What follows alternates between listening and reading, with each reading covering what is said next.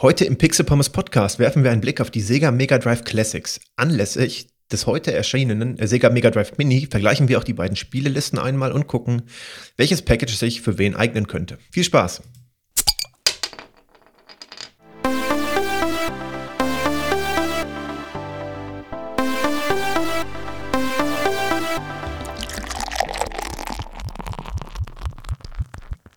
Und damit wie immer herzlich willkommen zum Pixel Pommes Podcast. Ja, es ist wahrscheinlich ein bisschen verwunderlich, warum wir heute nicht über das Sega Mega Drive Mini sprechen, sondern das Hauptthema der Episode die Sega Mega Drive Classics sind. Nochmal zur Erinnerung, die Sega Mega Drive Classics sind nicht sonderlich neu. Ähm, zum einen, ja, ich erzähle mal kurz die grobe Entwicklung, wie das Ganze so angefangen hat. Also 2010 fing es damit an, äh, die Sega Genesis Classics oder Mega Drive Classics, je nachdem, welchen ähm, Veröffentlichungsort wir uns da festlegen. Ähm, und äh, Sega hat das Ganze dann so in verschiedenen Chargen rausgebracht. Es gab dann seit 2010 immer mal wieder äh, neue Releases davon, Volume 1 bis 5, wo immer weiter neue Spiele dazukamen. Das Ganze spielte sich auf dem PC ab. Im Mai letzten Jahres war es dann allerdings soweit und das komplette Bundle wurde auch unter dem Namen Sega Mega Drive Classics für die PS4 und für die Xbox One veröffentlicht. Zusätzlich zu dem bis dahin eh schon bestehenden PC, wo dann halt immer, wie genannt, die Chargen dann äh, nacheinander veröffentlicht wurden. Im Dezember ist das ganze Package noch für die Nintendo Switch rausgekommen. Äh, und ich sag mal, da war das Ganze quasi abgeschlossen. Ich will nicht behaupten, dass nicht vielleicht doch irgendwann noch mal neue Games dazukommen, für die, äh, für die PC-Variante zumindest. Ähm, aber da war quasi dadurch, dass das Ganze auch auf einem physikalischen Datenträger veröffentlicht wurde, quasi so, das war, wo Sega den Sack zugemacht hat und man das Ganze als fertiges Paket veröffentlicht hat. Das war eigentlich schon eine recht ansehnliche Sammlung von Spielen. Es waren 51 Stück, die dort veröffentlicht wurden. Und ähm, damit konnte man schon eigentlich eine ganze Menge Spielspaß haben, zumindest wenn man Sega-Fan ist. Bei mir ist das Ganze so, ich hatte wenig Berührungspunkte mit Sega-Konsolen. Ein Freund von mir hatte damals einen Mega Drive, da haben wir auch einiges drauf gespielt, da kann ich mich auch noch ganz gut dran erinnern. Aber ansonsten war ich eher das Nintendo-Kind. Ähm, und pünktlich zum Erscheinen des Sega Mega Drive Mini jetzt, da hatte ich auch tatsächlich überlegt, soll ich es mir kaufen oder nicht? Und ich habe mich dafür entschieden, das nicht zu tun. Nicht, weil ich den Preis von 72 Euro zu teuer finde. Das ist sogar eigentlich ganz okay. Ähm, da steckt ja ein bisschen Hardware drin und da sind auch eine ganze Menge Spiele drauf. Und das ist, äh, das finde ich sogar in Ordnung. Das wäre ich grundsätzlich bereit dafür zu bezahlen. Aber der Hauptgrund sind Platzprobleme. Und dass ich eben nicht ganz so die starke Verbindung zu Sega habe. Zumindest noch nicht. Ähm, ich würde das Ganze mal so beschreiben, ich möchte mich nicht inflationär mit Retro-Konsolen vollstellen, sondern lieber die, die ich äh, auch noch plane zu kaufen, lieber ja, etwas exklusiver in meinem Wohnzimmerschrank zu platzieren. Da habe ich extra Fächer für die Konsolen. Und die möchte ich mir nicht komplett vollstellen, einfach nur mit Masse, sondern eher mit meinen persönlichen Highlights, die ich so gerne genießen möchte. Und das sind tatsächlich leider eher die, oder beziehungsweise was heißt leider, in dem Falle jetzt auf die Sega-Episode bezogen leider, eher das NES, das SNES und das Nintendo 64 und die äh, entsprechenden Sega äh, Sony-Konsolen, also die PlayStation-Konsolen aus dieser Zeit. Ja, warum erzähle ich das Ganze überhaupt? Denn ich möchte einmal gegenüberstellen, welches Sega-Paket man heute denn kaufen kann. Denn für Personen wie mich, die entweder nicht so den starken Bezug zu Sega haben oder sich nicht noch eine Retro-Konsole ins Regal stellen möchten, stellen die Sega Mega Drive Classics vielleicht trotz alledem, also trotz des Erscheinen des Mega Drive Mini, eine gar nicht so schlechte Alternative dar, dachte ich. Ich habe mir das Ganze mal angeschaut und verglichen. Ähm, also wenn wir mal auf die reinen Zahlen gucken, sehen wir, dass die Sega Mega Drive Classics mit 51 Spielen neun mehr haben als das Sega Mega Drive Mini mit 42. Aber die reine Anzahl ist natürlich nicht ausschlaggebend, denn man kann natürlich auch mit günstigen Lizenzspielen oder so weiter, die damals schon keiner haben wollte, das Ganze auffüllen. Das wäre ja erstmal kein Problem. Deswegen habe ich auch in dem Blogpost, den ich auch hier verlinken werde, den habe ich heute erstellt, ein PDF-Dokument angehängt, wo ich die beiden ähm, des gegenübergestellt habe und die grün markiert habe, die auf beiden Plattformen ähm, verfügbar sind. Das heißt, da könnt ihr schon mal einen groben Überblick bekommen. Schaut euch an, was ist grün. Das könnt ihr auf beiden Konsolen genießen. Ähm, und dann, viel wichtiger als das, sind natürlich die Unterschiede der beiden ähm, Plattformen, möchte ich behaupten. Und da fällt eins auf. Also ich fange jetzt nicht an, hier die ganzen Listen runterzurattern. Also ich könnte jetzt hier die 51 Spiele auf der, für die, für die Sega Mega Drive Classics vorlesen und die 42 auf dem Sega Mega Drive Mini. Da kann mir keiner bei folgen. Deswegen gehe ich mal auf die wichtigsten Unterschiede ein, wo ich den Unterschied sehen würde. Also, als Nichtkäufer des Sega Mega Drive Mini bin ich etwas hinterher, beziehungsweise etwas traurig, dass ich mich nicht über folgende Sachen freuen kann. Also Castlevania The New Generation ist nur auf dem Mini enthalten. ebenso wie Earthworm Jim, äh, Street Fighter 2 Special Champion Edition, Tetris, okay, kann man auch auf dem Gameboy spielen, aber ist bestimmt ganz cool. Und ähm, Mega Man The Wily Wars. Monster World 4 vielleicht auch noch. Und ähm, ja, das sind halt so die Titel, wo ich denke, die wären vielleicht ziemlich cool gewesen, die auch in der Mega Drive Classics Ausgabe zu haben. Nichtsdestotrotz kann die Sega Mega Drive Classics Compilation auch einige Titel für sich verbuchen, die eben nicht auf dem Drive Mini enthalten sind. Und das finde ich ein bisschen schade. Und zwar, äh, ich fange mal an, jetzt einfach nur mal so, das ist jetzt meine persönliche Auswahl. Da gibt es für jeden natürlich individuelle Titel, die vielleicht mehr oder weniger ins Gewicht fallen. Golden Axe 2 und 3 sind nicht auf dem Mini enthalten. Den ersten Teil könnt ihr auf beiden genießen. Und eben ähm, Streets of Rage. Streets of Rage 1 und 3 sind nur in der Classics enthalten, nicht aber auf dem Mini. Also tatsächlich hat das Mega Drive Mini nur Streets of Rage 2 enthalten. Ich kann es nicht ganz nachvollziehen, warum. Ähm, das hat wahrscheinlich wieder irgendwelche Lizenzgründe oder eben man möchte nicht das ultimative Gerät schaffen, was alle Spiele beinhaltet, sondern eher vielleicht nochmal die, äh, die Entscheidung überdenken lassen, sich vielleicht auch beides zuzulegen. Ich weiß es nicht, das wäre jetzt eine böse Unterstellung vielleicht auch, aber das kann ja durchaus sein. Ansonsten gibt es noch, wie gesagt, eine ganze andere ähm, äh, Liste an Titeln, die nicht auf beiden äh, Plattformen laufen, also zum Beispiel Crackdown, Decap Attack, äh, Darius, äh, Road Rash 2 und ganz viele weitere. Schaut euch gerne den verlinkten Beitrag an. Da habe ich nochmal zusammengefasst, eben, wie schon gesagt, was ihr jeweils vermissen werdet, wenn ihr das eine oder andere kauft. Ansonsten aber, ich meine, Sega ist natürlich auch mit, äh, wahrscheinlich mit Sonic sozusagen das, äh, das Flaggschiff auf der eigenen Plattform, würde ich mal behaupten, ganz gut vertreten. Also auf, auf beiden. Und da hat man zum Beispiel Sonic 3D Blast nur auf der, der Classics Compilation. Das hat es nicht auf den Mini geschafft. Aber die wahrscheinlich wichtigeren Teile Sonic the Hedgehog 1 und 2 und vielleicht noch Sonic Spinball, ähm, die könnt ihr natürlich auf beiden Plattformen genießen. Die haben es zum Glück reingeschafft. Wäre auch schlimm, wenn nicht. Ich überfliege gerade nochmal die Liste. Zum Beispiel auf dem Sega Mega Drive Mini könnt ihr Ghouls and Ghosts spielen. Das habt ihr aber auch in eurem Switch Online Abonnement mit den SNES Games. Haben wir auch in der Episode zugesprochen. Ähm, könnte man jetzt mal vergleichen, ob äh, sich die Teile unterscheiden, also der Sega-Port und der SNES-Port. Allerdings habe ich dazu ähm, keine Möglichkeit, weil ich das Mega Drive Mini, wie gesagt, nicht habe. Okay, das erstmal dazu. Also trotz der relativ überraschend größeren Spieleliste in der Classic Compilation hat das Mega Drive Mini doch einige Titel, die ich gerne spielen würde. Das heißt, wenn ich mal den Preis und das Platzproblem außer Acht lasse, würde ich mir wahrscheinlich dann, aber wenn ich einfach frei entscheiden könnte, würde ich mir dann eher das Mini auswählen, wegen der Spielerauswahl, die passt für mich besser. Klar, Streets of Rage und Golden Axe sind natürlich auch zwei Argumente für die Classics, aber in Summe finde ich halt Mega Man The Wily Wars, ähm, Castlevania The New Generation und ähm, ich überfliege gerade die Liste. Ich muss gerade gucken. Was war das andere Spiel? Was ich, ach ja, Street Fighter 2 Special Champion Edition ähm, sprechen auch für das Mini. Schreibt mir doch gerne mal, ähm, welche Spieleauswahl euch mehr anspricht. Würde mich mal interessieren, ähm, was ihr davon haltet. Natürlich jetzt ganz unabhängig davon, dass man mit dem Mega Drive Mini mehr Spaß haben kann, weil es eben auch den Retro-Flair bietet, die einfach nur eine Portierung auf die anderen Konsolen nicht bieten kann. Also dazu zählen natürlich die Joysticks, das Aussehen der Konsole und ähm, ja, halt eben die ganzen Eigenschaften, dass man damit eben ein Produkt in den Händen hält, welches diesen Spielspaß bündelt und vor allen Dingen auch mit auf den originalen Sega-Flair mit den Controllern bringt. Das kann kein Joy-Con und kein PlayStation 4 Controller ersetzen, äh, weil da auch sehr viele Erinnerungen dran hängen, vor allen Dingen. Darauf sei immer hingewiesen, aber das ist natürlich jetzt äh, ein unfairer Vergleich, ähm, weil es eben zwei komplett unterschiedliche Konzepte sind, die da aufeinandertreffen. Deswegen habe ich das mal außer Acht gelassen im Vergleich. Ähm, das wäre unfair, da würde man sich natürlich definitiv immer für den Mega Drive Mini entscheiden. Vielleicht, wenn er irgendwann mal für kleines Geld zu haben ist, irgendwie in, in, in einem Sonderangebot. Vielleicht schlage ich dann noch irgendwann mal zu. Mal schauen. Das muss dann aber so ein Spontankauf sein. Ansonsten bin ich fürs Erste mit den Mega Drive Classics auch ganz gut bedient. Okay, die Episode handelt aber tatsächlich primär von den Mega Drive Classics, weil wir darüber noch nicht gesprochen haben und sie eine Episode verdient haben. Deswegen komme ich jetzt mal zu dem Teil, wo ich darüber spreche und ich schaue mir jetzt genau genommen die Switch-Version davon einmal an.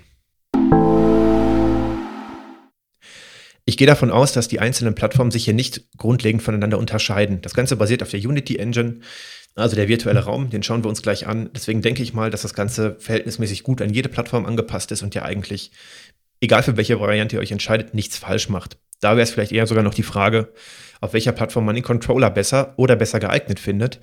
ähm, die das Ganze dann vielleicht noch beeinflussen sollte. Aber ansonsten könnt ihr euch ein Package aussuchen. Das Ganze ist auf keiner Plattform sonderlich teuer. Erstaunlicherweise in der Nintendo Switch-Version gar nicht so leicht zu bekommen. Bei Amazon stand der Artikel lieferbar in zwei bis drei Monaten. Ein paar Ebay-Händler hatten ihn gehabt und ansonsten noch so zwei, drei mehr oder weniger seriöse Shops hatten ihn gerade lieferbar. Preislich, das hätte ich vielleicht gerade auch schon sagen können, bewegen sich die Sega Mega Drive Classics bei um die 20 Euro. Also jetzt ist gerade ein Sale im Nintendo eShop. Ich habe mir das Ganze in der Download-Variante gekauft für genau 20 Euro. Amazon listet das Ganze für 19,99 Euro in der physikalischen Version, ist aber nicht lieferbar. Ich glaube, Cyberport hat es für 27 oder 29 äh, auch in der physikalischen Variante gehabt. Ähm, also ihr werdet unter 30 Euro da definitiv fündig, aber komischerweise tatsächlich nicht bei den großen Händlern. Ich weiß nicht, ob es da nur wenige Exemplare von gab oder ob einfach das Interesse schon so gering ist. Keine Ahnung. Ähm, falls ihr da Interesse habt, das für den Switch physikalisch zu kaufen, solltet ihr das vielleicht jetzt tun. Ich weiß nicht, wie es in ein, zwei Jahren aussieht. Hat mich gewundert und daher nur die Anmerkung dazu, dass die Verfügbarkeit recht schlecht ist. Damit ich euch die Episode aber heute schon präsentieren kann, ähm, am Erscheinungstag des Sega Mega Drive Mini, habe ich mir das Ganze einmal runtergeladen ja, das passt natürlich jetzt nicht genau zu dem Tag, sondern der Grund ist eher, dass ich die beiden Titel da die beiden Ausgaben vergleichen wollte und allgemein die Chance nutzen wollte, eine Sega-Episode zu machen, zumindest oberflächlich. Ich habe mir das Ganze auf der Nintendo Switch mal hier gestartet. Ähm, wir haben ja natürlich den typisch gestalteten Startscreen, wo wir L und R drücken können, um zu starten, damit die Switch erkennt, wie die Controller gehalten werden. Es regt mich jedes Mal tierisch auf, dass man L und R drücken muss. Dann müssen, wenn man in den Multiplayer wechselt, das Ganze nochmal geschehen. Es dauert ewig lange. Aber da kann das Spiel natürlich nichts für. Das ist nur ein Hinweis, weil man ja immer L und R drücken muss bei den Switch-Games. So, nach dem Wegdrücken der obligatorischen Epilepsie-Warnung finden wir uns in einem recht liebevoll gestalteten 3D-Raum wieder, der so quasi das typische Kinderzimmer darstellen könnte von jemandem, der damals eine Sega-Konsole äh, besessen hat. Man findet hier diverse Poster zum Thema an der Wand. Also wir sehen hier ein Golden Axe Poster, ein Altered Beast Poster. Da hängt noch ein Sonic Poster. Wir haben einen ja, recht spartanisch eingerichteten Schreibtisch, auf dem irgendwie so ein Pokal oder sowas steht. Ja, genau, hier steht ein kleiner Pokal. Ähm, und ansonsten sehen wir so die typischen Einrichtungsgegenstände eines Kinderzimmers. Hier steht ein Skateboard, eine goldene Axt steht da als Requisite rum. Mhm, von welchem Spiel könnte die wohl kommen? Ähm, und ein Regal mit Spielen. Und dieser ganze virtuelle Raum fungiert quasi als unser Menü. Also im Gegensatz zu anderen Compilations, wie zum Beispiel die Street Fighter Compilation und so weiter, haben wir kein handelsübliches Menü, sondern eine, ein 3D-Raum, der uns auch in das Flair von damals versetzen sollte, wie man damals in seinem Kinderzimmer Sega Mega Drive Mini gespielt hat. Sieht gut aus, hat mir sehr gut gefallen, dieses Menü. Und es ist vor allen Dingen auch mal was anderes als nur relativ langweilige Listenmenüs, ähm, die zwar wie im Falle von Street Fighter auch sehr liebevoll aufbereitet und mit Informationen ergänzt wurden. Aber dann macht das Ganze hier doch schon etwas mehr her, würde ich sagen. Gefällt mir gut. Wir haben hier diverse Spieloptionen. Ich fange mal bei der wichtigsten an, und zwar bei der Auswahl des Spiels. Das heißt, wir können mit dem Control Stick können wir uns quasi in diesem Raum umgucken und von einem Punkt zum anderen springen. Ich würde jetzt hier einmal in die Spielebibliothek gehen. Und wenn wir dann uns für eine Option entschieden haben, dann wechseln wir sozusagen auch äh, in, in eine Zoom-Perspektive, wo dann die einzelnen Gegenstände näher betrachtet werden. So kann ich bei der Spieleauswahl, die Spiele stehen in so einem Regal, sieht aus wie so ein Ikea-Regal, ähm, kann ich quasi einfach durchgehen und dann wird die entsprechende Box ein Stückchen hervorgezogen aus dem Regal. Sehr cool gemacht. Ähm, macht Spaß. Man hat da die Originalcover. Wobei ehrlich gesagt weiß ich gar nicht, ob die Boxen damals so ausgesehen haben, aber zumindest ist das Logo immer drauf. Ähm, und ich kann mir hier dann eins aussuchen, was ich gerne möchte. Da habe ich die Option, das Ganze zu spielen, zu laden oder zurückzugehen. Und zu manchen Spielen sind auch noch ein paar Extras verfügbar, ähm, die man wahrscheinlich irgendwie freischalten kann in irgendeiner Form. Ob man auch weitere Informationen zu den Spielen bekommt, das konnte ich jetzt ehrlich gesagt gerade auf den ersten Blick nicht erkennen. Vielleicht stoßen wir gleich noch dran drüber. Bei Street Fighter fand ich es ja sehr cool, dass wir da wirklich viele äh, Möglichkeiten haben, uns über die Spiele zu informieren. Also da gab es komplette den kompletten Zeitstrahl ähm, und viele Hintergrundinformationen. Gut, aber kann man auch nicht vergleichen, weil hier geht es ja eben um eine ganze Plattform, die hier bereitgestellt wird und nicht nur um eine Spieleserie. Ähm, da muss man auch das Nachsehen haben. Ansonsten ist das Ganze recht unspektakulär. Wenn ich mir das Spiel ausgesucht habe, startet es. Die Animation sieht toll aus. Die Kamera geht quasi auf das Sega Mega Drive, welches in diesem Raum steht. Und die Cartridge wird auch direkt eingelegt. Das heißt, man sieht wirklich, wie die Cartridge so animiert in das Mega Drive eingelegt wird, es startet, die Perspektive geht auf den drüberstehenden Fernseher und wir können das Spiel genießen. Cool. Ansonsten haben wir hier eine, ich sag mal einfach ganz normale äh, Wiedergabe des Spiels. Ich habe mir jetzt keine großen Messungen hier äh, rausgesucht oder vorgenommen, wie das Ganze performancemäßig aussieht. Da gehe ich gehe einfach davon aus, dass das Ganze recht ähm, vernünftig funktioniert. Ich habe zumindest ein bisschen gespielt und habe keine Probleme festgestellt. Ja, ähm, man kann jetzt da auch sehr pingelig werden, indem man da FPS-Messungen macht und äh, vergleicht NTSC, PAL oder so weiter. Ich sag mal, ich konnte alle Spiele, die ich gespielt habe, ohne erkennenswerte Probleme spielen und hatte Spaß. Das ist jetzt mal erstmal so das Fazit hiervon. Äh, mir sind auch keine anderen negativen Testberichte bekannt dazu. Sonst hätte ich das Ganze vielleicht noch mal selber irgendwie etwas genauer analysiert. Ähm, hier würde ich volle Punktzahl vergeben. Es funktioniert so, wie man es erwarten würde und ist gut gemacht. Ansonsten haben wir hier in den Menüs noch andere Optionen. Also wir können uns die Credits angucken, wir können den Online-Multiplayer benutzen. Das ist eine Spezialität von dieser äh, Collection. Wenn ich da reingehe, kann ich jetzt hier die Spielsuche beginnen ähm, oder die Spielsuche entsprechend filtern. Auf der Switch braucht man natürlich Switch Online, ähm, um das spielen zu können. Aber das sollte jedem klar sein. Unter dem Menüpunkt Extras, dann wird quasi in Richtung dieses, äh, dieses Pokal Pokals gezoomt, kann ich noch mir die Ranglisten und die Herausforderungen etc. angucken. Und ähm, ansonsten gibt es noch diverse Optionen. Also zum Beispiel bei den Konsolenoptionen habe ich die Möglichkeit, die Emulator-Einstellungen vorzunehmen. Ähm, da kann ich zum Beispiel die Pixelskalierung auswählen oder ob das Ganze im Vollbild passieren soll und ob das Vollbild gestreckt werden soll. Ähm, das kann ich da entsprechend einstellen. Also tatsächlich mehr Optionen als wie zum Beispiel beim SNES e Mini. Ähm, hier kann ich einiges machen. Ich kann die Kassette hier auswerfen. Ach, das habe ich noch gar nicht gesehen. Ich schmeiße mir die Kassette raus. Ja, genau, dann verschwindet die Cartridge und der Fernseher zeigt wieder nur ein Flimmern an. Und ich kann die Konsole neu starten. Ähm, also tatsächlich sehr originalgetreu nachgebildet. Ich weiß gar nicht, ob es eine, irgendeine sinnvolle Funktion hat, also ob man wirklich, oder ob das jetzt nur des Flairs wegen ist, aber es trägt auf jeden Fall zum ganzen Feeling bei. Ich kann ansonsten hier diverse Tastenlayout-Optionen vornehmen ähm, und die Tasten hier dann ähm, entsprechend ansehen, wie das Ganze gespielt wird. Und ich kann natürlich die Controller zuweisen, was den obligatorischen Drücken Sie L und R auf dem Controller-Screen äh, hervorruft, der mich immer maßlos aufregt. Aber natürlich muss man das tun, weil die Switch das so vorgesehen hat. Ja, was soll man zu so einer Compilation ansonsten noch sagen? Ähm, jetzt alle Spiele durchzugehen, wie gesagt, das würde in den Podcast springen und ist auch ohne Video wahrscheinlich recht langweilig. Ähm, ich würde mir primär ja, wie gesagt, Golden Axe und, und, und Sonic angucken. Das sind so meine Highlights, die ich auf den Sega-Konsolen, ja, nicht, nicht exklusiv Sega-Konsolen, aber die ich jetzt hier spielen würde. Aber auch ansonsten könnte man sich ja durchaus mal eine gewisse Zeit damit beschäftigen, indem man vielleicht Spiele durchspielt, die man nicht oder nicht so gut kennt. Wir werden bestimmt das eine oder andere im Laufe der nächsten Monate auch noch mal hören. Ähm, davon ist natürlich auszugehen. Okay, was ist das Fazit jetzt für mich persönlich, jetzt wenn ich die beiden gegenüberstelle und die Sega Mega Drive Classics betrachte? Also, die Sega Mega Drive Classics sind eine wirklich toll und liebevoll gestaltete Compilation wichtiger Sega Mega Drive Spiele, die ich so uneingeschränkt empfehlen kann. Das erstmal als Fazit zu, dem, zu der Classic Compilation. Gerade für den Preis von um die 20 Euro kann man hier auf keinen Fall irgendwas falsch machen. Selbst wenn man sich nur mal zwei Abende, drei Abende ein bisschen damit beschäftigt, die Sachen durchgeht, ein bisschen erinnert fühlt. Und selbst wenn man die Sachen gar nicht alle durchspielt, ist das gut investiertes Geld, wenn man Sega-Fan ist und da viele Erinnerungen hat. Ähm, das ist wirklich ein tolles Produkt. Schade finde ich ein bisschen, dass die physikalische Version nicht verfügbar ist, aber das ist, äh, das kann vielfältige Gründe haben, die nur der Handel hier kennt. Ähm, da kann man wirklich nichts gegen sagen. Kommen wir nochmal zum Sega Mega Drive Mini, wo ich natürlich kein Fazit darüber ziehen kann, wie das Gerät in Summe ist. Aber in Bezug auf die Spielerauswahl finde ich sie doch ein bisschen gelungener.